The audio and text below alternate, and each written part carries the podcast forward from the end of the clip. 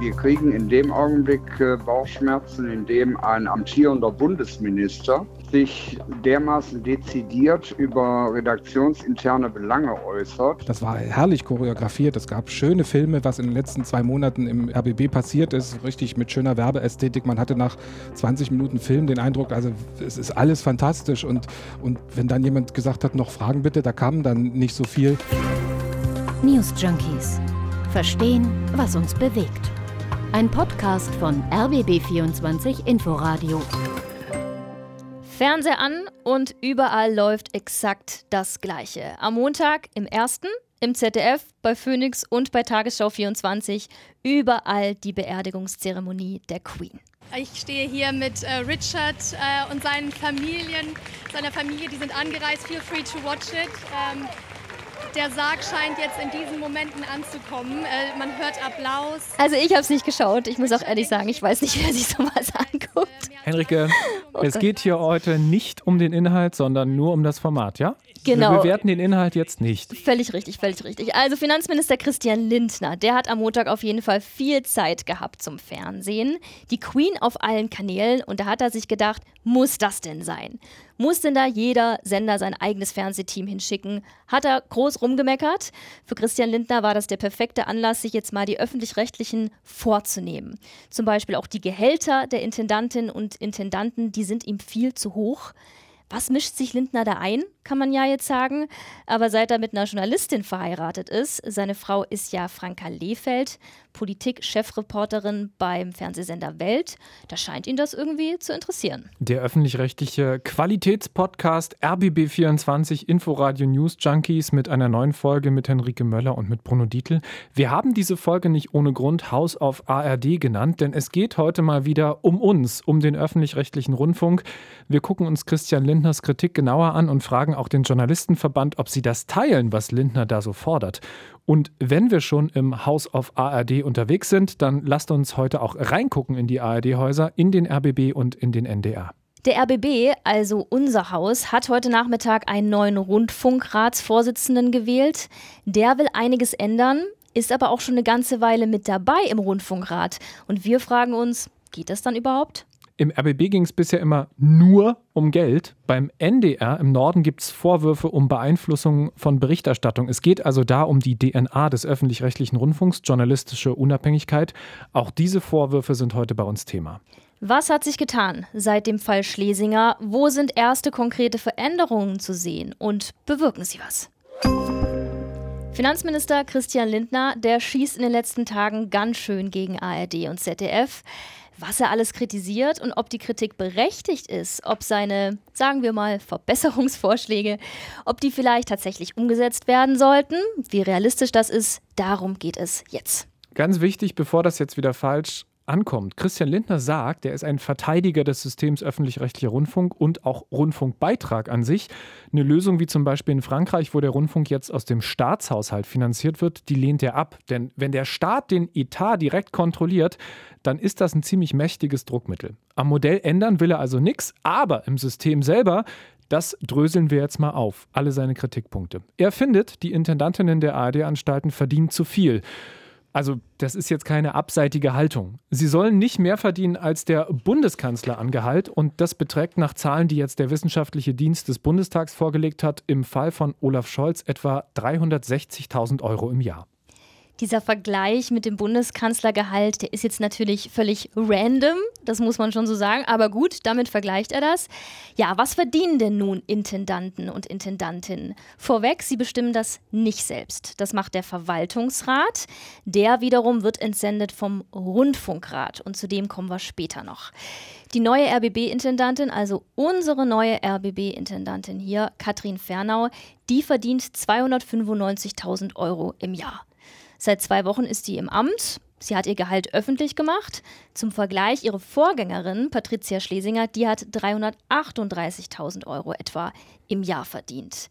Einen Dienstwagen hat Fernau nicht. Dafür darf sie RBB-Autos nutzen aus dem Fahrzeugpool und sie hat eine erste Klasse Bahncard 100 bekommen. Die hat einen Wert von 7000 Euro. Nochmal ein Vergleich, um diese Zahlen einordnen zu können. Die Berliner regierende Bürgermeisterin Franziska Giffey, die bekommt im Jahr 206.000 Euro Gehalt. Wir haben jetzt also den Bundeskanzler mit 360.000 Euro, die 295.000 Euro für die RBB-Intendantin. Ja, das ist weniger. Aber nicht alle Intendantinnen und Intendanten in der ARD verdienen gleich viel. Spitzenreiter WDR-Intendant Tom Buro, der hat 400.000 Euro und mehr pro Jahr.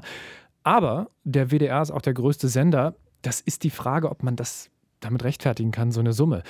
Der WDR-Intendant verdient damit mehr als der Bundeskanzler, aber ich finde auch, diese Zahlen sind öffentlich und nicht neu. Sie werden jetzt aber angesichts dieser ganzen Vorwürfe der letzten Wochen und Monate immer wieder diskutiert. Christian Lindner findet, man sollte Intendantengehälter deckeln. Wie sehen das denn die Intendanten und Intendantinnen selber? Wir hätten wirklich sehr gerne Katrin Fernaus Meinung dazu gehört neue RBB-Intendantin, aber sie gibt gerade dazu keine Interviews. Das hat uns wirklich enttäuscht. Also das müssen wir zugeben. Da hatten wir ein bisschen was anderes erwartet. Die neue RBB-Führung hat ja eigentlich Transparenz versprochen. Es würde mich schon sehr interessieren, ob sie das angemessen findet, dieses Gehalt, weil mir persönlich wird bei dieser Summe 295.000 Euro Jahresgehalt schon ein bisschen schwindelig. Aber meine Meinung. Ja, aber vielleicht ist das Gehalt ja auch angemessen. Also wir reden hier von einem mehr als Vollzeitjob. Es ist ein sehr großes Unternehmen mit mehreren tausend Beschäftigten. Wir haben dazu gesprochen mit Hendrik Zörner, der ist Pressesprecher beim DJV, beim Deutschen Journalistenverband. Also man kann sicherlich über eine solche Idee nachdenken. Das ist jetzt kein Thema, mit dem wir als äh, Journalistenverband und Gewerkschaft äh, schlaflose Nächte verbringen würden. Denn lassen wir uns da auch mal ehrlich machen. Wir reden über einen Gesamtetat von mehreren Milliarden Euro. Wie viel lässt sich bei Intendantengehältern durch Deckelung einsparen? Sechsstellige Beträge. Das ist natürlich nicht Peanuts, aber das macht doch in der Gesamtsumme die Situation des öffentlich-rechtlichen Rundfunks nicht besser. Schauen wir uns mal die weiteren Vorwürfe von Christian Lindner an. Er hat ja die Beerdigung von der Queen im Fernsehen angeschaut und beim Seppen festgestellt, da läuft ja überall dasselbe. ARD, ZDF, Phoenix, die zeigen alle diese Beerdigung. Seine Meinung ist, da gibt es Einsparpotenzial. Spartipps vom Finanzminister? Ja, von wem auch sonst. ARD und ZDF haben reagiert. In einer Pressemitteilung, finde ich ziemlich nervös, offenbar unter Druck und haben ihre Doppelübertragung verteidigt. Normalerweise gibt es bei royalen Ereignissen keine Doppelübertragung. Ausnahme Tod der Queen. Der ZDF-Chefredakteur Peter Frey hat gesagt, dass das schon vor zehn Jahren beschlossen wurde. Und naja, was vor zehn Jahren beschlossen wurde, das kann man halt nicht ändern. Das geht nicht. Und der für die ARD-Übertragung zuständige NDR sagt, dass man ja von Hamburg aus produziert und moderiert hat. Das sei auch weitaus billiger, als so ein ganz großes Team nach London zu fliegen. So waren es nur mehrere Live-Reporter vor Ort. Phoenix sagt auch, es hat einfach nur das erste übernommen. Also fassen wir mal zusammen: ARD, ZDF, Phoenix. Die weisen alle die Kritik von Lindner von sich, finden sie nicht gerechtfertigt. Hendrik Zörner vom DJV, der findet da auch klare Worte. Wir kriegen in dem Augenblick äh, Bauchschmerzen, in dem ein amtierender Bundesminister sich dermaßen dezidiert über redaktionsinterne Belange äußert. Wir haben immerhin in in der Verfassung festgeschrieben, die Programmautonomie der öffentlich-rechtlichen Sender. Und in diese Programmautonomie sollte kein Politiker, egal wie er heißt, egal welche Funktion er hat, eingreifen. Zu viel Personal, das kritisiert Lindner noch an einer weiteren Stelle. Zitat: Insgesamt sollen die Chefetagen und Verwaltungen schlanker werden, um stattdessen die Redakteure angemessen zu bezahlen, die die Inhalte machen.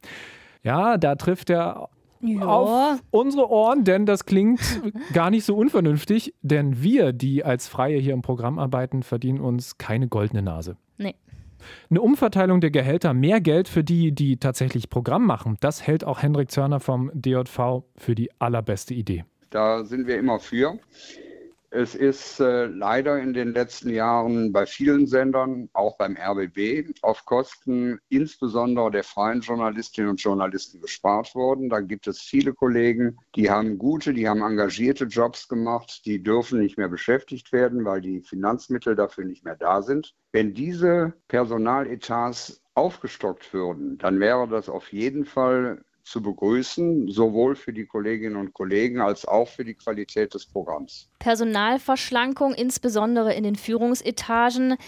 Das ist eine Idee, die hat nicht nur Christian Lindner, auch der RBB-Verwaltungsrat hat sich schon mal Gedanken dazu gemacht und fordert so etwas, zumindest nach Informationen von der Bild-Zeitung und der BZ. Der Verwaltungsrat hat die Idee, dass sich der Sender neben der Intendantin Katrin Fernau nur noch einen weiteren Verwaltungsdirektor leisten soll. Die drei übrigen, die sollen gehen. Die bekommen jeweils so zwischen 250.000 bis 270.000 Euro Gehalt inklusive Boni. Also da würde einiges an, an Geld freigesetzt werden, sagen wir mal. Was das konkret bedeuten würde, also ob es da zu Kündigungen kommt oder ob die Direktorenstellen in Zukunft einfach in deutlich tiefere Gehaltsklassen runterrutschen, das können wir aus dem Vorschlag nicht rauslesen. Also da müssen wir noch mal gucken, was da dran ist an dieser Idee. Genug kritisiert. Schauen wir mal, was sich gerade ändert, ändern könnte, denn es tut sich was. Heute wurde ein neuer Rundfunkratsvorsitzender gewählt, Ralf Roggenbuck. Er ist Staatsanwalt, 57 Jahre alt aus Potsdam, ist vielleicht auch ganz gut, jemand, der sich mit Ermittlungen auskennt. Mhm. Und der hat gleich eine Kampfansage losgelassen, bevor er offiziell gewählt war, im Kampfmedium Bild. Er wolle die RBB-Gehälter dem öffentlichen Dienst anpassen. Zitat: Es kann nicht sein, dass 27 Führungskräfte mehr als Berlins Polizeipräsidentin verdienen. Dieser ominöse Rundfunkrat, lasst uns doch mal kurz Zeit nehmen und einordnen, wer das ist. Genau, der Rundfunkrat ist ein Kontrollgremium, unabhängig. Also da sitzen keine RBB-Leute drin. 30 Sitze hat er und die gehören Vertreterinnen und Vertreter ganz verschiedener gesellschaftlicher Strömungen und Verbände an. Es ist ein Ehrenamt. Also es gibt da nur eine geringe Aufwandsentschädigung. Warum wird da jetzt neu gewählt? Neuer Vorstand. Die vorherige Chefin ist zurückgetreten, weil sie ja offenbar der Aufgabe, die dieses äh, Gremium hat, nicht ganz gerecht geworden ist, die RBB-Führung zu kontrollieren. Der neue Chef des Rundfunkrates, Ralf Roggenbuck, der will jetzt mehr Kontrollen einfügen. Und Kontrolle soll nicht nur heißen, alles brav abnicken, sondern wirklich prüfen. Thomas Bittner ist RBB-Redakteur und kennt sich ziemlich gut mit dem Rundfunkrat aus. Er will weg davon, dass zum Beispiel die Rundfunkratssitzungen choreografierte Veranstaltungen der Intendanz waren. Ich war bei mehreren Rundfunkratssitzungen dabei. Das war herrlich choreografiert. Es gab schöne Filme, was in den letzten zwei Jahren, im, äh, zwei Monaten im, im RBB passiert ist. Richtig mit schöner Werbeästhetik. Man hatte nach 20 Minuten Film den Eindruck, also es ist alles fantastisch. Und, und wenn dann jemand gesagt hat, noch Fragen bitte, da kam dann nicht so viel.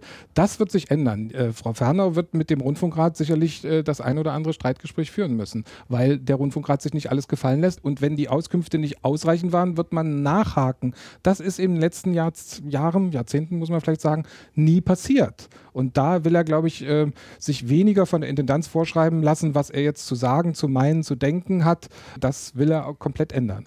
Also Roggenburg erweckt schon den Eindruck, als hätte der Rundfunkrat aus seinen Fehlern gelernt. Fehler, die aber auch er gemacht hat. Denn Roggenburg ist ja nicht neu. Der ist schon seit 2019 im Rundfunkrat. Die Versäumnisse rund um Schlesinger waren also auch seine. Aber jetzt ist er eben in leitender Position. Ja, das finde ich auch das Schwierige an dieser RBB-Krise gerade, dass sich viele Leute und auch jetzt Menschen im Rundfunkrat als Erneuerer darstellen, obwohl sie halt in wesentlichen Zeiten in verantwortlichen Positionen gesessen haben. 2023 im Februar wird der Rundfunkrat komplett neu gewählt. Dann ist also auch dieser Roggenburg raus. Mhm. Und der Rundfunkrat als solches wird ja auch immer wieder kritisiert. Das ist das grundsätzliche Dilemma dieser Kontrollorgane. Ein Rundfunkrat wie der vom RBB trifft sich alle zwei Monate. Alle sind ehrenamtlich, haben also eigentlich noch eigentlich andere Jobs, treffen sich dann irgendwann an einem Donnerstagnachmittag 16 Uhr, haben nicht viel Zeit. Die Tagesordnung ist lang. Alle wollen schnell nach Hause. Wenn jemand eine Frage stellt, kriegt er von der anderen Seite schon den Blick, muss das jetzt sein? Man will möglichst nach drei Stunden nach Hause. Man ist irgendwann ermüdet und ermattet. Und zum Beispiel sagt Roggenburg, nein, wir sollten uns viel öfter treffen, dann aber kürzer und intensiver kontrollieren. Das ist zum Beispiel so ein Schritt, den man gehen kann. Man trifft sich eben nicht mehr alle zwei Monate. Der Rundfunkrat hat es in den letzten Wochen ja schon beweisen müssen, dass man sich auch jede Woche treffen kann, wenn es sein muss. Es gibt auch immer wieder den Ruf nach einer besseren Ausstattung dieser Räte. Der Vorwurf und auch das, was nach den letzten Jahren offensichtlich der Fall ist, die sind total überfordert und überhaupt nicht qualifiziert dafür, so hohe Budgets, und wir reden hier ja wenn es um den RBB geht, auch von mehreren hundert Millionen Euro, zu verwalten. Bessere Vorbereitungen, Schulungen können aber auch einfach heißen, aus dem Ehrenamt, das es jetzt gerade ist, einen Vollzeitjob zu machen oder sich Profis, zum Beispiel Wirtschaftsprüfer, reinzuholen. Aber auch da, das muss am Ende wieder finanziert werden von Rundfunkgebühren.